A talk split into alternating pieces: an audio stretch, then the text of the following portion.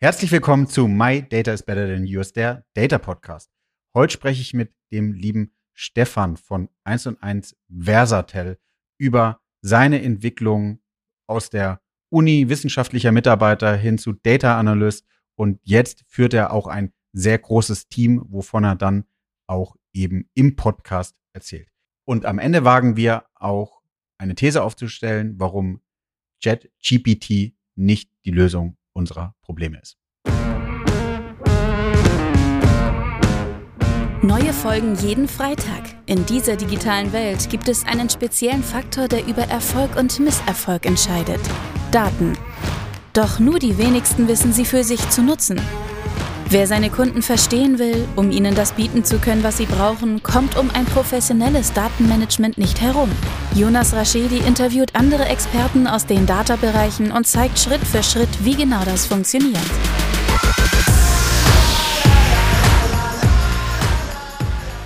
Hallo und herzlich willkommen zu My Data is Better Than Yours, der Data Podcast. Bevor die Folge losgeht, nutzt die Chance, geht auf YouTube. Da könnt ihr uns live und in Farbe sehen, nämlich der liebe Stefan, mein Gast, sitzt mir gegenüber und wir können gemeinsam uns sozusagen viel mehr auf den jeweiligen einschwören, äh, wie sonst virtuell. Und damit möchte ich auch gerne nochmal kommunizieren, wer Gast und Gästin werden will im Podcast meldet euch. Wir nehmen in der Nähe von Köln, beziehungsweise zwischen Köln und Düsseldorf auf, wenn ich das so richtig im Kopf habe, nämlich in Monheim am Rhein. Das ist ein cooles Studio, das kann der Stefan gleich selbst nochmal sagen. Ähm, dann stecke ich ihm einen 5-Euro-Schein zu, wenn es cool ist. Und ansonsten gehen wir jetzt in die Folge. Hi Stefan. Grüß dich, Jonas. Hi. Stellst du dich einmal kurz vor, wer du bist, was du machst und ähm, das kann ich gerne machen. Gut. Gucken wir mal. Perfekt, genau. Mein Name ist Stefan Hausberg. Ich bin jetzt 39 Jahre alt. Ich bin verheiratet und bin von Haus aus eigentlich Mathematiker und bin vor fünf Jahren in die Datenwelt abgetaucht. Und das mache ich bei der 1 und 1 Versatel. Wir sind diejenigen, die Glasfaser in den Boden legen und da bauen wir ein neues äh, 5G-Netz auf und bringen die Digitalisierung in Deutschland nach vorne. Ja, jetzt kommst du ja aus dem wissenschaftlichen Bereich was verschlägt dich, ähm, ja, wissenschaftlich würde ich schon als nerdig bezeichnen, wenn man so machen darf. Äh, jetzt in den anderen Nerd-Bereich. Ähm, was hat dich dazu getrieben? Das war für mich natürlich eine richtig harte Umstellung. Also ich habe vorher mich mit partiellen Differentialgleichungen beschäftigt. Ja. Das sind schon mal zwei Worte, ähm, wo, wo nicht jeder was mit anfangen kann. Da habe ich ähm, Bio, biologische Prozesse modelliert ja und ähm, habe da Lösungen zu eben diesen partiellen Differentialgleichungen gefunden. Und danach ging es mir darum, mal was Richtiges zu machen mit Daten. und ich war einfach, ähm, ja, ich habe ich hab danach gedacht, was, was kann ich als nächstes tun? Wo geht's hin? Wo geht die Reise hin? Habe dann viele Coursera-Kurse besucht und habe mich mit Machine Learning und mit all diesen guten Approaches beschäftigt, um dann ähm, ein halbes Jahr später bei der 1 und 1 Versatel als Datenanalyst anzufangen. Das war natürlich eine spannende Umstellung. Einmal mhm. Datenwelt als Neues und auch der wissenschaftliche Bereich, den verlassen, äh, zu hin einem ja, privatwirtschaftlich getriebenen Unternehmen. Ja, ist ganz spannend, weil ähm, wir überlegen jetzt auch gerade, was wir mit dem Podcast noch machen und viele Leute melden sich bei mir und sagen, wie kann ich mich weiterbilden im Data-Bereich, wie kann ich überhaupt Data Analyst, Data Scientist werden ähm, und da wollen wir so eine Art Coaching-Paket auch mit anbieten. Und das ist eigentlich ein super Tipp, den du schon gibst, so Udemy, Coursera-Kurse, macht die. Die sind sozusagen auch relativ kostengünstig, würde ich jetzt mal sagen. Auf jeden Fall. Und helfen einem eigentlich wirklich einen super Einstieg in den Bereich zu finden. Also für mich ist es so, dass, dass diese Coursera-Kurse gut waren. Die haben mich in, in vielen Belangen auch dahin gebracht, wo ich jetzt bin, dass ich äh, sehr viel Wissen daraus ziehen konnte. Ja. Ich kann jedem Neueinsteiger aber eigentlich nur empfehlen, sucht euch Projekte, wo man das Ganze sieht bei diesen ganzen Kegel-Challenges und was es da draußen alles gibt, zeigen die, die Kollegen dir eigentlich nur die fünf Prozent, die hinten raus sind, um ein richtiges Scoring oder ein richtiges Machine Learning aufzubauen. Aber die 95%, Prozent, die vorne geschehen, was ist eigentlich schlechte Datenqualität? Wie kann ich Datasets richtig mergen? Wie kann ich eigentlich ähm, ja mit dem Business Owner sprechen? Das bringt dir eigentlich momentan bringt das wenige Sachen bei. Ja, Du hast recht. Also, also diese Groundwork im Data Engineering Bereich auf der einen Seite. Ja. Aber auf der anderen Seite das Kommunikationsthema, die Kultur, das Kulturthema, das musst du eigentlich auch aufbauen. Aber ich glaube, deswegen wollen wir ja umso mehr ja nur so eine Art Coaching versuchen anzubieten, um nicht Total. noch mehr Eigenwerbung hier zu machen, um eben zu sagen, wer, in welchen Bereichen will man sich oder muss man sich fortbilden. Hm. Weil genauso wie du kommst du ja aus einem speziellen Bereich, jetzt eher wissenschaftlich, biologisch, damit bringst du ja was mit. Und auf der anderen Seite hast du ja, vielleicht, weiß ich nicht, äh, ob ich dir jetzt nahe trete, aber da wird ja eher höchstwahrscheinlich weniger weniger Kommunikation und weniger Kultur gemacht in der Wissenschaft an sich? Und um, ähm. eher andere Bereiche oder was würdest du sagen? Es kommt natürlich drauf an. Also Mathematik ist ein eigentlich ein hochkommunikativer, ähm, ja, ein, ein sehr kreativer Prozess. Ja. Du stehst mit Kollegen an der Tafel, du diskutierst viel über Formeln okay, stimmt, und versuchst da äh, Lösungs, ja. Lösungswege zu finden, um irgendwelche Probleme zu lösen. Also das, das schon. Ähm, Du stehst auch manchmal vor Studenten, machst Übungen, äh, hältst Vorlesungen. Da musst du dich natürlich trauen. Und das gibt mhm. einem natürlich schon ein gewisses Skillset mit, um dann auch in der Wirtschaft bestehen zu können. Aber es kommt natürlich dann auf den Typen an. Und da sind wir eigentlich auch schon beim Kernpunkt der Sache. Ohne einen gewissen Austausch klappt Analytics und Data Science 0,0. Also ich persönlich lerne einfach jeden Tag von allen meinen Teammitgliedern, von allen meinen Kollegen, lerne ich neue statistische Methoden, neue Ansätze, sei es Graphentheorie, Operations Research, all das, was dahinter steckt. Zusammengefasst heißt es eigentlich, wir sind Problemlöser. Wir kriegen ein Businessproblem und müssen immer wieder übersetzen, immer wieder nachfragen, wo kommen die Daten her, wo gehen die Daten hin und wie kann ich daraus aus dem eventuellen Businessproblem ein Datenproblem machen und welche Techniken gibt es dafür, um die zu lösen. Ja. Nimm uns doch nochmal auf die Reise mit. Ich hatte dich da unterbrochen. Wissenschaftler oder eher in der Uni, dann hin zum ersten Job. Was war dein Titel? Uh, Data Analyst, okay. genau. Also ähm, Jetzt bist du ja kein Data Analyst mehr? Jetzt bin ich kein Data Analyst mehr. Jetzt bin ich der Teamleiter für das Data und Business Analytics Team. Ja. Und ähm, ja, wir haben insgesamt in der Company eine, eine Riesenreise hinter uns in den fünf Jahren. Also als ich angefangen habe, das war im Sales-Bereich, da waren wir drei Analysten in Summe mit mir und haben da Datensätze analysiert, hauptsächlich noch auf Excel-Basis, wenn man das sagen darf. und äh, ja, mittlerweile ist es so, dass dass wir innerhalb der Organisation die Dateneinheit zentralisiert haben und wir sind insbesondere im Analytics-Team innerhalb der letzten Jahre so stark angewachsen, dass wir momentan da 13 Kolleginnen und Kollegen sind. Die du leitest? Die ich leite. Ja. Ein sehr diverses Team mit äh, Werkstudenten. Sechs Werkstudenten sind noch mit dabei. Ja. Das heißt, in Summe sind es roundabout 20 Leute, oh. die da ähm, sowohl Masterarbeiten schreiben, ja. ähm, den, den ganzen Stoff der Universität im Grunde wieder mit reinbringen. Dass ja. du sagst, okay, wir haben jetzt hier einen neuen Ansatz, den müssen wir mal ausprobieren. Mhm. Und ähm, dadurch entsteht eine super Wechselwirkung zwischen, ich nenne es mal die alten Hasen und äh, neuen Leuten, die von der Uni kommen, sodass da ja einfach jeder gewinnt. Wir machen im Team einmal in der Woche eine zweistündige Skills-Session das heißt, jeder erzählt von seinen Problemen, also nicht die privaten Probleme, sondern die, die er auf der Arbeit hat mit, mit irgendwelchen Problemstellungen. Ja. Und es wird versucht, das Ganze im Team zu lösen. Also wir haben viele geografische Fragestellungen, wir haben viele natürlich auch Machine Learning Fragestellungen und statistische Fragestellungen. Und wann immer da jemand noch ein Puzzlestück dabei hat und das beitragen kann, gibt das für die anderen auch einen Mehrwert. Weißt du, was total spannend ist, was mir jetzt gerade so ad hoc einfällt? Und Vielleicht kannst du da ein bisschen was zu erzählen.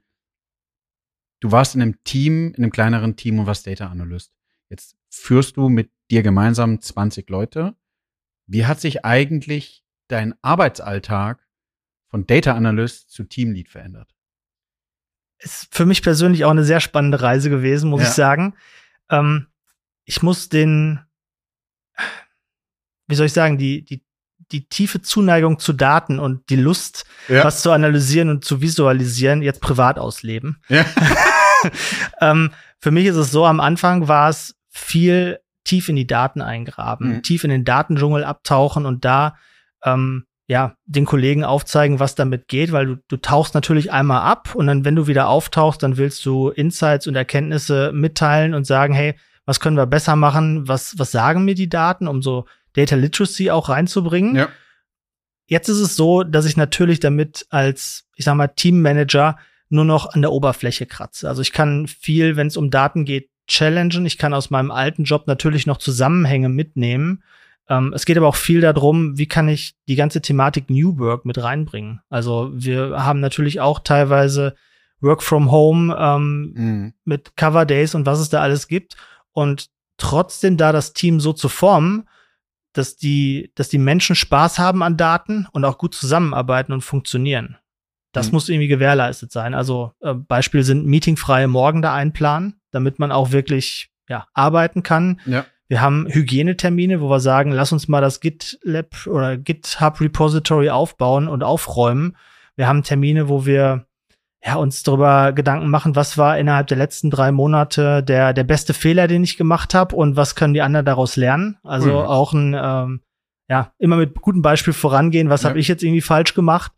Ähm, das sind natürlich Themen, die nicht mehr so hart in den Daten sind.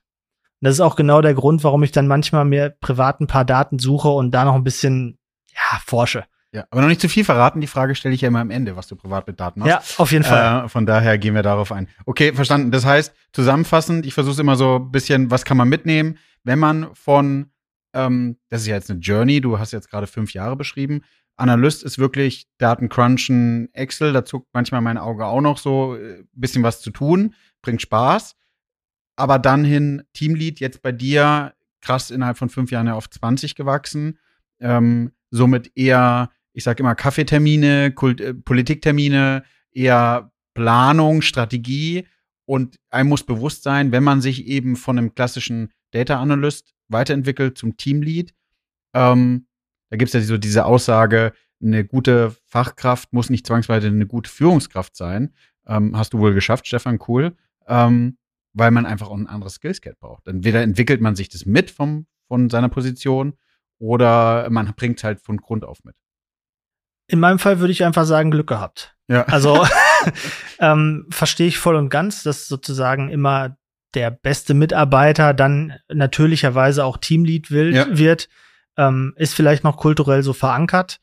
Ähm, ja, schwer, schwer da was drüber zu sagen. Also ich kann jetzt nur meine eigene Reise beurteilen und da, ähm, ich fühle mich gerade wohl in dem, was ich tue. Und ich glaube, das ist das, äh, das Beste, was einem passieren kann. Und wahrscheinlich auch für die Mitarbeitenden, dass man sagt, hey, ich fühle mich auch wohl, dass mhm. man, ähm, also anderes Beispiel, jeden Joe Fix mache ich nicht in einem Büro oder per Teams-Meeting, sondern wir gehen eine Stunde cool. ähm, um Block spazieren. Ja. Hintergrund ist, man öffnet sich, man kann darüber sprechen, äh, man kann fachliche Sachen besprechen, man kann aber auch private Sachen besprechen. Wie machst du Notizen? Einfach im Kopf oder im Nachgang, einfach worüber ja. haben wir gesprochen, was waren die Hauptoutcomes. Ähm, das ist natürlich eine, eine geistige Anstrengung. Ja. Und ganz ehrlich, wenn ich drei, äh, dreimal um Block gehe, eine Stunde am Tag, habe ich hinterher äh, mein Tagessoll erfüllt. Das ist ein guter Trick. Ähm, trägst du eine Apple Watch oder? Äh, eine Fitnesswatch anderer Marke. Ja, ja, okay, ja. ja, okay. Darauf, äh, deswegen willst du damit irgendwie deine Schritte hochkriegen. Ich hab's Klar. verstanden, ja. Wie kriege ich viele? Nee, ist total spannend, ja. Okay. Finde ich, finde ich ein, finde ich auch ein, eine gute Idee. Ich will jetzt nicht ragen, aber ich finde es halt extrem schade und vielen wird eben nur immer dargestellt und hört doch bitte damit auf, dass man nur hochwachsen kann im Sinne von von Data Analyst wird man plötzlich eine Führungskraft. Von Data Analyst kannst du zwar ein, du kannst Senior werden, du kannst irgendwie ein, Lead für ein Thema verantworten, aber man kann ja auch in die Breite wachsen. Also man kann sich zusätzlich zu äh, was ein gutes Beispiel, zum Beispiel bei uns im äh, bei Douglas gab es äh, jemand, der hat extrem was sehr sehr oder ist immer noch sehr sehr gut im Marketing Technology. Der wollte natürlich eher ein bisschen in Richtung Data Engineering und das habe ich total gefreut.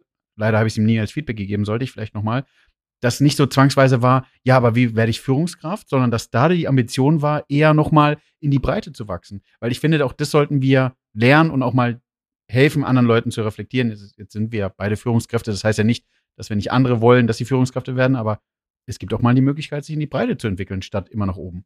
Hm, also da habe ich, da habe ich zwei gute Beispiele. Also bei, bei mir im Team ähm, sind da auch Leute, die, ähm, du merkst relativ schnell, wer welche Ambition hat mhm. glaube ich. Ich glaube, da muss man ähm, wahrscheinlich auch mit, mit viel Menschenkenntnis und Empathie dran gehen und sagen, wer hat denn eigentlich welche Ambitionen, was soll da geschehen?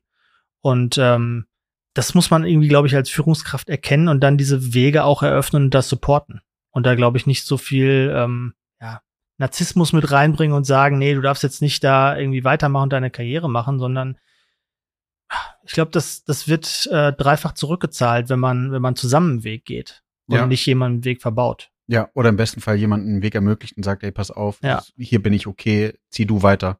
Ähm, Ja. Oder, oder wo sehe ich dich? Ja, ja. Was könntest du machen? Was sind deine Sachen? Und Ja. egal, ob es fachlich oder Führungsschiene Schiene ist, ich glaube, das muss man ja auch offen kommunizieren, wo man da, wo derjenige hin will und wie man das supporten kann. Sehr spannend, Stefan. Lass uns mal ein bisschen abbiegen. Was macht ihr denn jetzt mit 20 Leuten äh, bei euch ähm, Also mit, mit Daten?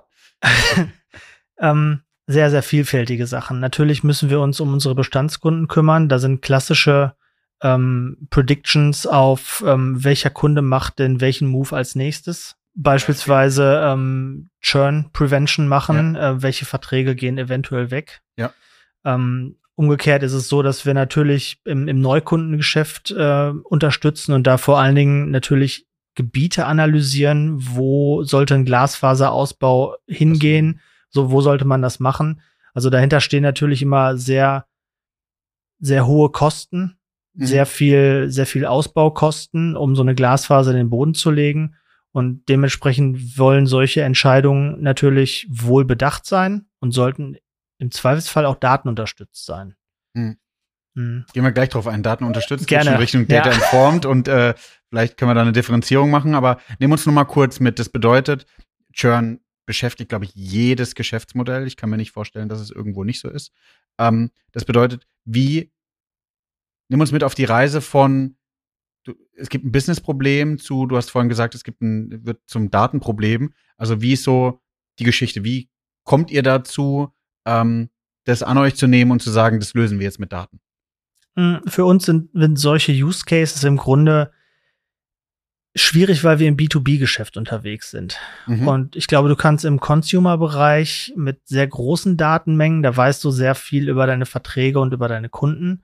Kriegst du das im B2B-Geschäft, also im Geschäftskundenbereich, wird es einfach nochmal zu einem statistisch schwierigeren Problem zu identifizieren, in welchen Fällen habe ich denn Anzeichen, dass Churn passieren wird. Also insbesondere auch aufgrund unserer Kundenstruktur ist es durchaus super schwierig zu predikten. Das heißt, da bist du nicht mehr in so klassischen Big Data Umfeldern Mhm. unterwegs, sondern eher Small Data nenne ich es gerne, wo du eigentlich statistisch sauber saubere Methoden anwenden musst. Und äh, um auf deine Frage zurückzukommen, ist es ja ist es ja so, dass du dann Daten sammelst im Unternehmen. Wo kriege ich die denn her? Ähm, wie wie ist die Datenqualität? Und kriege ich es hin, mit diesen Sachen das Problem zu lösen? Und kann ich das eventuell forecasten? Und bei allen Prozessen, die, wo Menschen involviert sind, sage ich mal, also wenn es jetzt nicht maschinell generierte Daten sind, Ja. sondern wirklich irgendwer einen Prozess mitnimmt, hast du natürlich eine riesig große Varianz drin. Und deine Modelle sollten diese Varianz in einem, in einem guten Bereich erklären. Und wenn du bei solchen, ich sag mal, menschlich motivierten äh, Problemstellungen bist, wenn du da mit 30 Prozent schon hinkriegst, dann bist du schon gut im Normalfall. Und für uns natürlich auch dann wieder in der Transformation das Thema, wie kriege ich das denn der Organisation erklärt? Da bist du wieder bei Data Literacy Fragestellungen, wo man sagt, ja, warum kriege ich denn nicht 100 Prozent erklärt? Warum geht das denn nicht? Hm. Lass uns in das Thema noch mal tiefer eintauchen. Ich verstehe, ähm, eine Fachabteilung sagt, okay, pass auf, wir sehen, ich würde höchstwahrscheinlich sagen, Sales und Bestandskunden sind höchstwahrscheinlich zwei separate Einheiten. Mhm. Und die Bestandskundeneinheit würde jetzt sagen, okay, mir wandern hier Kunden ab. Und dann gehen die zum Stefan und sagen, ich habe hier ein Problem oder wie muss, also was mich, weil für mich ist total spannend, ich hatte jetzt auch ähm, erst vor kurzem eine Podcast-Aufnahme, da hat der Gast, ich glaube, die Folge kommt erst raus, deswegen kann ich nicht drauf referenzieren, aber ähm, der Gast, die Meinung, es war total spannend, wie sie rangegangen sind, um Probleme zu lösen, nämlich die Ansage, das nehme ich jetzt vorab, vorweg, ähm, nicht von der Fachabteilung Probleme zu bekommen, sondern sich selber Probleme zu suchen. Und Ah. die Probleme mit einer gewissen Größe, weil sonst kommst du natürlich sehr biased mit einem Thema rein. Ich fand es total smart, ähm, das so zu tun, obwohl man vielleicht noch mal, und da bin ich mit meinem Monolog fertig, man darauf achten müsste, dass es bestimmt Themen gibt, die grundsätzlich in jedem Geschäftsmodell funktionieren, wie Churn. Die musst du dir als Data-Abteilung nicht suchen, die gibt's. Ähm, okay, lass mich das vielleicht auf verschiedenen Ebenen beantworten. also sehr gerne. Ähm, natürlich ist es so, dass es von der, von der Größe deines Teams abhängt, in welchem Bereich du hängst und wie weit die Organisationsentwicklung im Thema Daten schon drin ist. Mhm. Für mich ist das so, wir sind jetzt da stark gewachsen innerhalb der letzten fünf Jahre. Das heißt, wir haben auch die Kapazitäten, Fragestellungen zu beantworten, hinreichend gut zu beantworten und damit Fachbereiche zu unterstützen. Das heißt, im Moment sind wir eigentlich auf dem Punkt, dass wir sagen, wir haben innerhalb der Company verschiedene Fokusthemen und die wollen wir primär bearbeiten. Das heißt, da ist ein bisschen natürlich in dem gleichen äh, Tenor drin, dass du sagst, die Use Cases kommen zu dir. Umgekehrt haben wir natürlich strategisch mit zwei, drei Kollegen mal überlegt, okay, was sehen wir denn eigentlich noch? Ähm, in, mhm. in jeder Org neben Churn gibt es so Themen wie Predictive Maintenance. Also wir sind nicht nur Glasfaserverleger, wir sind auch Glasfaserbetreiber. Das heißt, wir haben auch, ähm, wir beleuchten Glasfaser, so nennt man das im Fachjargon, dass wir ja. sagen, wir, wir schicken die Daten auch dadurch und wir haben auch Aktivsysteme und dementsprechend muss man gucken, welches Netzteil fällt als nächstes aus. Das wäre so ein Standard-Use-Case, die halt auch mit da reinspielen. Also da erzählt man jetzt nichts, äh, nichts mhm. Geheimes und dementsprechend ähm, wenn man dieses Portfolio an Use Cases hat, dann wird schon die nächste Fachabteilung kommen und sagen, okay, den habe ich jetzt oder den habe ich jetzt. Und dann kann man halt sagen, okay, passt das sozusagen auf mein, auf mein Profil, was ich gerade habe? Kann ich das mit meinen statistischen Methoden, mit meinen Kollegen so beantworten? Kann ich das, das Problem tackeln? Oder muss ich irgendeinen Workaround finden, dass ich jetzt nicht irgendwie ein fancy Machine Learning draufsetze, sondern einfach nur irgendwie eine, eine Mechanik entwerfe, die sagt, wenn das passiert, mach das.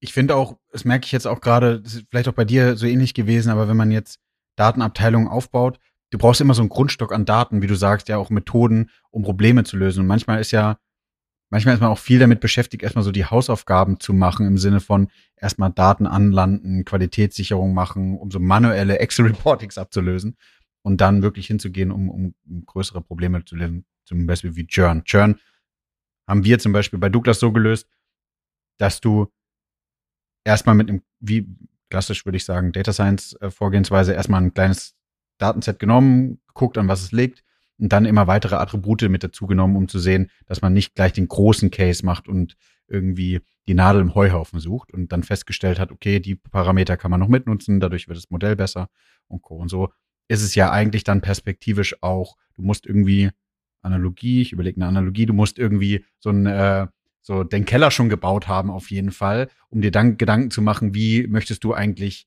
ähm, das erste Stockwerk strukturieren? Ich glaube, also ich kenne das aus, aus anderen Unternehmen, da ist ja. es so, da, da baut man Data Lake, da baut man, äh, haut man erstmal alles rein, was aus ja. den Bestandssystemen drin ist, kauft sich externe Daten und versucht dann darüber mit Data Engineers und Data Scientists das große Ganze zu bauen, was zu machen. Ähm, wir haben das Glück, dass wir auf ein sehr solides Data Warehouse aufbauen im Grunde schon, mhm. ähm, was, was stark in der Organisation gewachsen ist und damit total viel Know-how bei uns im Bereich liegt. Und ähm, aufgrund von den Daten können wir natürlich schon erstmal relativ gute Modelle bauen und können das dann natürlich weiter verfeinern. Also da bist du in agilen Ansätzen. Wir machen das auch nicht so, dass wir sagen, ähm, vor einem Jahr haben wir äh, uns ein Lastenheft geschrieben und jetzt in einem Jahr sind wir fertig, sondern ja. das ist natürlich immer eine total enge Verzahnung mit dem Fachbereich. Und da bin ich ja wieder bei den Anfangsskills. Äh, brauche ich das 5% Machine Learning-Ding oder brauche ich die 95% Kommunikationsskills? Eigentlich ist es das, ich muss jeden Tag eigentlich eine Übersetzung starten zwischen Business zu Data zu äh, Data Warehouse und, und muss die Leute mitnehmen und sagen, wie kriegen wir denn es hin, eine gemeinsame Sprache zu sprechen? Du sprichst nur in Feldern und in Datentypen, du sprichst nur in der Kunde ist weg. Was ist denn hier passiert? Und das Ganze übereinzubringen, ist die große Challenge von Data Science. Definitiv, ja. Cool. Kannst du ein bisschen was erzählen über die Technologie, die ihr einsetzt? Oder? Mm, genau, also wir waren anfangs mit einem proprietären System unterwegs, ja. ähm, haben das jetzt äh, versucht auf Open Source zu shiften. Also dadurch, dass wir kritische Infrastruktur sind, äh, sind wir da auch sehr On-Premise aber? Äh, abgeschirmt. Ähm, nein. Okay. Genau, und versuchen ähm, auf OpenShift-Clustern zu arbeiten, sodass es eben skalierbar ist. Ähm, Im Moment nehmen wir einzelne Cloud-Themen mit rein. Ja. ja. Und dann aber klassisch eine, also ist ja spannend, so es gibt ja den Trend zu, eine große gesamthaftige Lösung zu finden, wo alles mit drin ist, Visualisierung, Data Warehouse, Data Lake, bisschen ETL-Prozesse irgendwie so ein bisschen oder unterschiedlich Konstrukt? Solche Themen, die passen in manchen Organisationen ja. und in manchen halt einfach nicht. Ja. Ähm, für, für mich ist es so, wir machen relativ viel Tech-Scouting ja. im, im Bereich, dass wir sagen, hey, lass uns das mal angucken, weil. Vertreter von einzelnen Unternehmen einzuladen, kostet dich eigentlich nichts, außer deine Zeit. Und ähm, das ganze Team lernt dadurch, was es auf dem Markt gibt und was man machen kann. Ähm, das versuchen wir stark mit einzubinden. Ähm, Im Moment passt das erstmal alles. Also wir merken, dass wir, was wir stärker, vielleicht auch äh, im, im Data Science Bereich ein Thema, es sind einfach sehr viele verschiedene Disziplinen mit eingebunden. Ich komme jetzt aus der Mathematik. Es gibt Statistiker, Betriebswirte, ähm, es gibt, ich sag mal, Quereinsteiger, die das irgendwie aus einem anderen Kontext her erlernen. Aber es gibt halt auch Informatiker. Und wenn du es eigentlich wirklich sauber machen willst, überführst du es hinterher in eine Produktstruktur, dass du ein Data Science Produkt eigentlich ausrollst.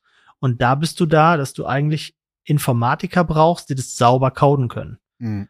Und in so einer Programmiergeschichte bist. Und das ist eigentlich für mich die nächste Evolutionsstufe, dass wir sagen, wir brauchen eigentlich, äh, ja, dass wir das so sauber selber coden und uns nicht auf irgendwelche anderen Lösungen verlassen, dass wir wirklich was maßgeschneidertes haben, Spannend, ja. was einem hilft. Was ihr dann in der Organisation so als Self-Service-Produkt auch ausrollt, was dann die Fachabteilung direkt nutzen kann, ohne Riesensupport von euch. Das wäre die Idee. Okay, spannend. Das heißt, ihr geht in Richtung Self-Service, versucht die, die Produkte auszurollen, hast du ein Produkt irgendwie in der Fachabteilung, das wird intensiver genutzt und man hat dann eher nochmal auch so ein Produkt-Owner-Gedanke, wie kann man es weiterentwickeln, was sind die nächsten Schritte, die man braucht, um das Tool gewinnbringend, wertstiftend zu nutzen. Genau, also es ist, es geht in Richtung Self-Service, es geht in Richtung, wie kann ich eigentlich das, was ich analytisch baue, ähm, der Org so zur Verfügung zu stellen, dass die es wirklich nutzen können, dass der Business Value gehoben wird. Ja. Und da bist du relativ schnell in ML-Ops-Strategien und wie kann ich das eigentlich immer weiter so ausrollen, dass da auch, wenn die Pipeline mal crasht, trotzdem Daten da sind ähm, und so weiter. Also dass das immer für den Frontend-User eigentlich das da ist, was er braucht. Also es geht ein aus meiner Sicht über reinen Reporting Self-Service hinaus, weil es eben Modelle mit mitträgt. Ja.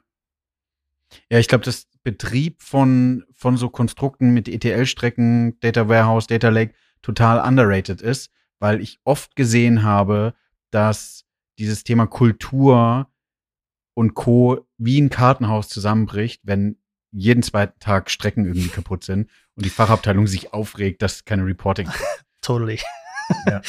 Also, ähm, ich merke halt auch, dass du baust eine ETL-Strecke auf ja. Und du glaubst, dass das alles so passt ja. und du erstmal ein Jahr lang nichts zu tun hast. Ja. Das ist aber nicht der Fall. Nächst, am nächsten ja. Tag, ding dong. Spätestens dann kommt jemand um die Ecke und sagt, sorry, warum fehlen die Daten oder warum sind, sind das die von letzter Woche? Was soll denn das? Und ähm, da muss man einfach weg von, ich habe eine Excel zwischendrin eingehängt, die starr ist oder ich habe keine Live-Daten. Was, was will ich eigentlich? Und ich muss Transparenz haben, ich brauche eine gute Doku. Das sind genau die Themen. Lass uns noch mal kurz abbiegen, ohne eine gute Überleitung zu haben zum Theta, Thema Data-Driven, Data-Informed. Jetzt hast du mit dem Thema, was du vorhin angesprochen hast, Churn, ist es eher kann man da eine Evaluationsstufe sagen und sagen, das ist Data informed oder Data driven? Oder glaubst du, wie, wie steht ihr überhaupt da? Lassen wir es so. ähm, also, ich glaube, jeder hat eine eigene, eine eigene Definition von Data driven, Data informed. Ich werde mal meine geben. Ja, gerne. Das wäre meine Frage gewesen. Also, für mich hängt es stark am Geschäftsmodell und stark am Use Case. Ja. Und ähm, du hast bei, ich sag mal, Online-Marketing-Themen, wenn dir das nächste Buch vorgeschlagen wird, dann kannst du Modelle bauen, die so automatisiert sind, dass du data-driven bist. Dann muss da ja. keiner mehr eingreifen oder irgendwas tun, dann ja. läuft das. Ja. Bei uns ist es so, und das mache ich jetzt an den beiden Use Cases. Ich will ein Gebiet finden, wo ich Glasfaser ausbauen kann, zu ähm, ich habe einen Churn-Prozess ja. hin. Da bin ich in dem einen Thema, sprich Glasfaserausbau, data informed, weil ich eine datengestützte Entscheidung treffen will. Aber die hat natürlich so einen hohen Impact, dass ich da eigentlich noch mal drüber gucke. Also da ist Human in the Loop, nennt man das, glaube ich, im Volksmund. Ja. Dass man sagt, Moment mal, also das lasse ich jetzt keine Maschine mal entscheiden. Auf der anderen Seite bei dem Churn-Thema ist es so, man will natürlich datengetrieben in eine Richtung gehen, die mir das automatisiert und mir dann eventuell automatisiert Vorschläge macht, wer könnte denn Churn gefährdet sein, lass uns doch mal dahin gehen. Und da geht's schon eher in eine datengetriebene oder ja, data-driven ja. Richtung. Zielbild ist natürlich von, von uns da viel digitaler zu werden und viel mehr zu wagen. Spannend, dass du gerade Data-Driven mit digital in Verbindung bringst. Ich, ich würde es nämlich auch tun, dass gewisse neue und andere Ansätze des Arbeitens, vielleicht auch des agilen Arbeitens, so ein bisschen dem Digitalen zugeschrieben wird, oder? Oder lege ich dir jetzt was Falsches in den Mund? Nee, machst du gar nicht. Ähm, für, für mich ist es so, also wenn ich selber arbeite und Ideen entwickle, ja. mache ich es am liebsten immer noch auf dem Zettel mit dem Stift. Ja. Ganz ehrlich, das ist immer noch so, du gehst zurück in deine Kindheit und willst was malen ja. und willst irgendwie auch mal was durchstreichen. Ja. Das ist schwer mit digitalen Sachen zu machen. Ja. Nur wenn du, wenn du bei Prozessdenken bist, bei ich baue Glasfaser, bei ich möchte Modelle bauen, dann willst du das natürlich automatisieren, digitalisieren und deine Informationen eigentlich in einem sauber gepflegten Feld da haben. Mhm. Und äh, das ist ein weiter Weg. Ich glaube, für jede Organisation, wenn du nicht gerade Google oder Amazon heißt. Was glaubst du, kann man, können in fünf Jahren alle Unternehmen datengetrieben sein? Deutschland muss mehr wagen, mehr Daten wagen. Ja. Und da sind wir gerade an einem Punkt, ähm, das muss, glaube ich, von, von vielen Unternehmen auch so kommuniziert werden, dass man mal in eine Richtung gehen kann, Richtung schauen kann, wo man, wo man was ausprobiert. Es ist viel Forschung. Ich komme aus der Forschung. Ich bin in ganz viele Sackgassen reingelaufen. Man läuft immer wieder in Sackgassen rein. Und ähm, viele Dinge kann man nicht ad hoc mit der besten Idee lösen. Und ich glaube, wenn man, wenn man das sich auf die Fahnen schreibt und das mitträgt, auch als Entscheider in Unternehmen, dann kann man da hinkommen. Ich weiß nicht, ob in fünf Jahren, aber gib ihm sieben. Fair. Ja, eine Vertrauenskultur aufzubauen, also wirklich Vertrauen in das Thema Daten zu bringen und ähm, Geduld mitzubringen, dass, dass man Modelle, Ideen entwickelt, Techniken entwickelt, die halt auch mal fehlen können, aber dann auch gut funktionieren und wirklich dann einen erheblichen Mehrwert bieten. Ja. Ich finde einen guten Punkt und ich weiß nicht, wie, wie deine Meinung da ist und dann kommen wir definitiv höchstwahrscheinlich schon zu den ähm, zwei Fragen, ähm, ist das Thema Chat-GTP. Viele sprechen darüber und haben ja jetzt gerade so, das wird alles lösen, wir müssen uns Gedanken über ihre Jobs machen. Ich finde, dadurch wird so eine Innovation so schnell gebremst, wenn man sich überlegt, ChatGTP lernt auf Basis von Texten, die von Menschen geschrieben werden. Wenn wir jetzt aufhören würden, menschliche Texte zu schreiben und irgendwann die AI nur noch auf diesen Texten lernt, wird irgendjemand doch mal fragen, gibt es irgendwann mal wieder neue menschliche Texte und dann würden wir sozusagen, wird irgendwann die Maschine sagen, stellt dann zwei Menschen ein, die Texte schreibt, so gefühlsmäßig jetzt. Ähm, die Powerwaffe, dann bin ich wieder fertig. Die Powerwaffe ist so, gib einem Menschen eine gute AI, lass die ein Businessproblem erkennen und versuch's dann zu lösen. Und dann am Ende kannst du mit den Ergebnissen von AI überlegen, ob du die irgendwo einsetzt. Das ist sozusagen der Start. Und wenn du dann schaffst, Sachen zu automatisieren, nutze das, um einen Teilprozess komplett zu automatisieren. Aber ich bin der Meinung, dass du nicht alles 100% datengetrieben machen musst, um sehr erfolgreich zu sein. Und ich bin auch davon überzeugt, dass du nicht alle Sachen data-driven machen kannst, weil Teilsachen immer menschlich äh, sein müssen oder können oder sein werden, wie auch immer. Gehe ich voll mit. Also für mich ist es so, dass dieses Chat-GPT-Thema, ähm, wenn wir über Evolution sprechen, das ist definitiv eine Disruption. Ja. Also wir haben sehr oft auch zu Hause einfach mit dem Ding rumgespielt und haben gesagt, es ist vollkommen abgespaced. Also es, ist, es ändert vieles. Ja. Aber es ist, wenn man ehrlich ist, diese ganzen Natural Language Processing Themen, sind halt riesige Modelle, die da trainiert werden, aber wie du schon sagst, auf historischen Daten, äh, das ist ein fettes, festes Setting, ähm, da kommen lustige Sachen dabei raus. Aber auch da wieder, erst wenn du es schaffst, daraus eine selbst äh, Kreativität erzeugende Maschine zu machen und das nachweisen kannst, dann bin ich bei dir, dass wir safe sind. Ja. Dann, dann können wir uns eigentlich, dann, dann müssen wir irgendwas anderes machen. Aber vorher geht das nicht. Erst wenn das kreative Gehirn einfach abgeschaltet wird, dann dann haben wir ein Problem. Und jetzt meine meine Aussicht für die Zukunft, wenn wir uns jetzt mal Gedanken machen über Datenethik, uns hinsetzen und überlegen, in welchem Rahmen wollen wir denn Daten spielen? Und für was wollen wir denn Daten einsetzen? Dann wirst du diese Diskussion nicht mehr haben und dann wirst du keine Innovation mehr bremsen, weil man sozusagen was unterschrieben hat, in dem man sich bewegen will. Und dann kann man auch AI, die vielleicht so ein bisschen blackboxig ist, was nicht schlimm ist, genau für die Zwecke einsetzen und man weiß, man geht diese rote Linie nicht, über, geht die rote Linie nicht, weil man sich darauf committed hat. Ich glaube, es ist bei Menschen immer schwierig, sich auf rote Linien zu einigen. Ja, aber eine Maschine äh, kann man die, die Sachen. Eine Maschine kann man das beibringen, genau. Ähm, spannende Geschichte. Also ich glaube, wir werden in den nächsten Jahren einfach, das sind jetzt die ersten Steine des Anstoßes, wo ja. wir solche Entwicklungen sehen und wie mächtig solche Modelle sein können. Sei es, ähm, ich glaube, Fast Diffusion, wo halt irgendwie Bilder erzeugt werden aus, äh, wo, wo Lachse den Fluss hochschwimmen und ja. es irgendwelche Lachsfilets sind. Da muss man wirklich drauf achten, welche Entwicklung nimmt das in den nächsten Jahren noch? Und umgekehrt auch, wie hilft's einem? Also, wie kann ich das jetzt einsetzen, ohne irgendwelche Grenzen zu überschreiten, die, die mich weiterbringen? Hey, die sollen mir Arbeit abnehmen im Zweifelsfall. Ähm, es gibt aber natürlich immer Antagonisten, die, die das erkennen, dass das jetzt von ChatGPT geschrieben wurde. Fair. Von daher, ja. ähm, es gibt immer zwei Seiten. Ja.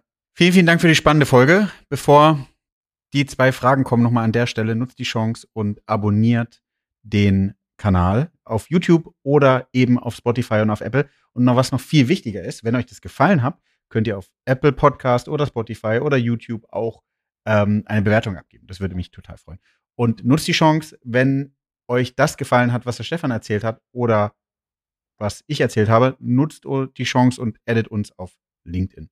Jetzt habe ich mehrfach Chance gesagt, aber das kriegen wir auf jeden Fall hin. Lieber Stefan, zwei Sachen.